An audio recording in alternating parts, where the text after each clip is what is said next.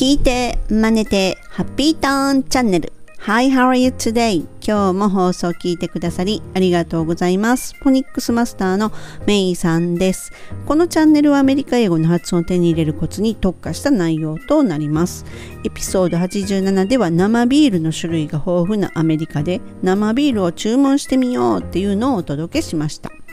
ところで、アメリカに暮らすことになったら、もとか留学したりですよね。そうすると英語がペラペラになるって思っています。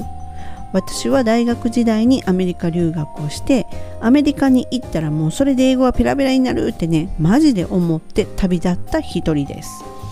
まあ渡米してね1年を過ごすとうーん今回はね発音に特化した内容ではなくこれから渡米し暮らそうと考えてる人に向けてちょっと現実はこうだよっていうのとちょっとしたアドバイスっていうものをお話しします。Ready? Let's get started! あーでもねほんとねアメリカに行った際ね結構話せるようになるよ私って思ってたんですよ。でね結論はたった1年ではペラペラのペにもならんなっていうことなんですよね。でそれに気づいたのはまあ最初のね1週間ほどでもうマジのマジのもうまさかのホームシックっていうのを味わいまして、まあ、いきなりねその、まあ、もちろんなんですが英語付けなんですよ。でそういうね英語付けにされてしまって本当にねもう自信満々だったんですけれど脳みそパーンってなりそうだったんですね。でもう日本にいる間になんでもっと英語力をアップさせんかったんかっていうふうに本当に後悔したんですよ。で余計にその1年がねいかに短くっていかに貴重であるかをそこで知ってそれを取り返すようにメモ帳とペンというのも常備ね携帯してましたでねもう自らあえて喋っていくんですよねお店とかで。で聞き取れない言葉は速攻でも書いてもらうんですよ。でそういうことをねもうそれだけ本当に私には時間が限られてるっていう風な思いだったんですね。うん、で本当そのねお店に何日もこう通うともう覚えられててであわからないって顔してるなって思ったらもう向こうの方から「はいペンと紙貸してっていうふうに手を差し伸べてくれたりですね。すごくねあの協力的な方が多かったんですね。でそんな中半年も経つといろいろな人と出会うわけです。で国際結婚して在米5年ですっていう日本人だとかもう在米の10年になりますとかっていう人たちとかね。でその大きな町に住む日本人の方っていうのはねあのちょっと共通してるものがあるなっていうふうに感じてて、まあ、日本語っていうのがねアメリカにいながらもね結構通じる。まあコミュニティがあるんでね。とかカタカナ英語でも通じちゃうんですよ。であのまあ、通じるっていうまあそうですね。でもまあ通じるんですよね。でねリスニング力には長けてるんですよ。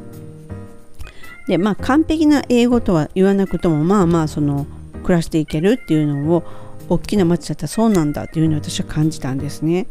で、まあ、LA とかニューヨークとかっていうのはねいろんな人種の人がいろんな国から集まってるじゃないですか。っていうことはいろんな国の英語っていうのにもみんながみんな結構慣れてるんですよ。でこれは本当に衝撃を受けましたね。うん、だって私が暮らした町ではちょっと喋ると「は?」って言われたり「What?」っていうのもうほんと連続でまあ日本人をね生で見たのも初めてって言われたりもう中にはねマジで侍とか忍者とかが日本にいてるっていう風に思ってる人がいてもう逆にドン引きして本当に横井正一さんも本当びっくりするんちゃうというようなことの連続だったんですよ。でまあそんな中で私は鍛えられていくんですけれどもあのやっぱりねもう結論言うと本当ね日本にいながらにしてもうやれること全てをやっておくべきだったなっていうことをすごく感じたんですよね。だから本当時間を取り返すようにもう無駄にはできないっていう感じであの、平日はねアメリカの大学ってねむちゃむちゃ宿題出るんですよ。なんか日本の大学と全然違ってね。でむっちゃ出てでも宿題言っても普通の宿題じゃなくてレポート提出っていうのはもう本当にそんなことはもう当たり前のことでそれだけじゃなくってスピーチとかね。だから次のもう本当翌日スピーチみたいなとかですねそういうのだとか結構あってもう本当ねちょっとね大変だったんですけれどもであの長年ねアメリカに住んでいても逆にね長年アメリカに住んでいても一向に英語のこう発音とか英語話すっていうことが上達しないアジア人っていう人っていうのは結構多いんですよ。でね、まあ、リスニングっていう方はなんとかできてるから首をまあ縦やら横やらに振っとけばまあまあこう過ごせるしなんですね。うん、でここでなんですけどこの人っていうのはリスニング力の方がまず習得するもんだっていうふうに思ってて哺乳類がみんなそうなんかなっていうふうにちょっと私自分とこの愛犬を見ててふと思ったことあるんですけれどもまあとにかく赤ちゃんを見ると分かるんですけれどもこう最初って本当に分からないじゃないですか赤ちゃん喋れないじゃないですかでも赤ちゃんってお腹にいる時から声を聞いてるしただ話し方を知らないわけですよね。うん、ででもそれがやっぱりこう生まれてきてずっと聞いてたら耳はよく理解できるようになるのでこちらの言うことも理解して行動ができるわけですよ。でこれっていうのが本当に日本人が英語を学ぶ状態とまあ似てるわけなんですよね。うん、なんで例えばこの私が発音に特化した内容っていうのをお届けしてるじゃないですか。でここで皆さんがこの英語の発音つまりは英語の話し方このフォニックスだとか私こうベロはここですよとか唇こうですよとかいうふうにそういうものを習得そういうものが分かってくるとあのもっと発音発話ができるようになるっていう風になるんですね。うん、ただそのリスニング力を上げるにしてもやっぱりこう映像だとかが一緒っていうのが私必須だと思っててただこうラジオのよラジオから流れてくる音だけを、まあ、リスニング何かを聞いてたとしてもまずあの一番最初日本人として生まれた私たちからすると理解しにくいんですよね。いくらゆっくり話されても。でもそこでこう画像だとかその相手だとかが見えた場合っていうのはこう察することができるじゃないですか。内容。あこういうこと言ってるんやねっていうようなことが理解できるようになってくるじゃないですか。まあ、そこからのスピーキングスキルって上げるっていうふうになるとやっぱりこの周りの環境が大きく作用して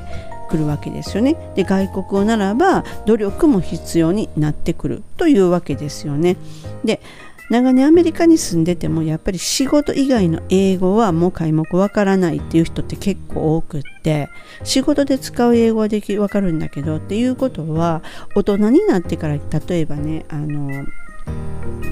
えっ、ー、と海外で仕事で行ったって仕事で行くことになってて暮らしてるっていう人は結構仕事場での英語は使ってもプライベートで英語っていうことを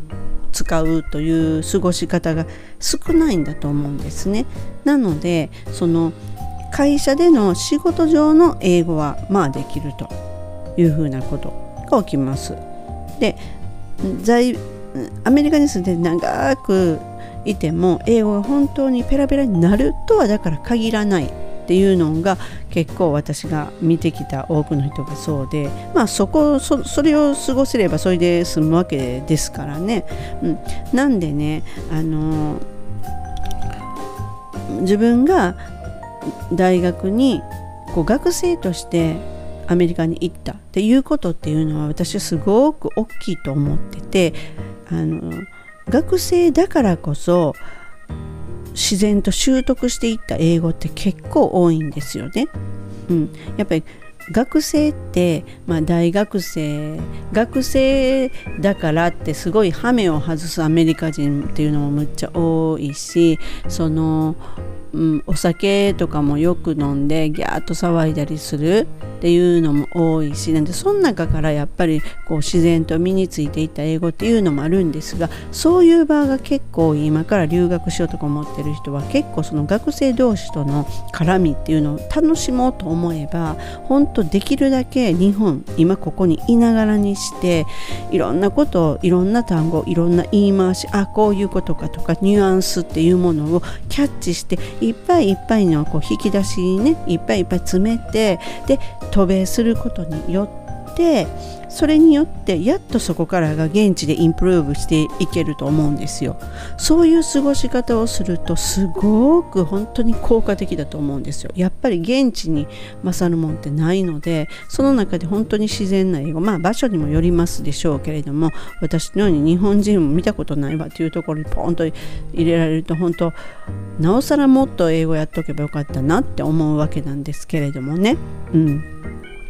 なんで結論はまあアメリカに行った際結構話せるようになるっていうのはないです。行く前にある程度習得して本当現地でそのもっと力をつけていくっていうのが本当ベストだっていうお話をお届けしました渡米のね予定がある方はねこの時をね今この時を無駄なく少しでも英語を身につけられると良いと思います本日も最後までお聴きくださりありがとうございました。See ya! メイさんでした。バイ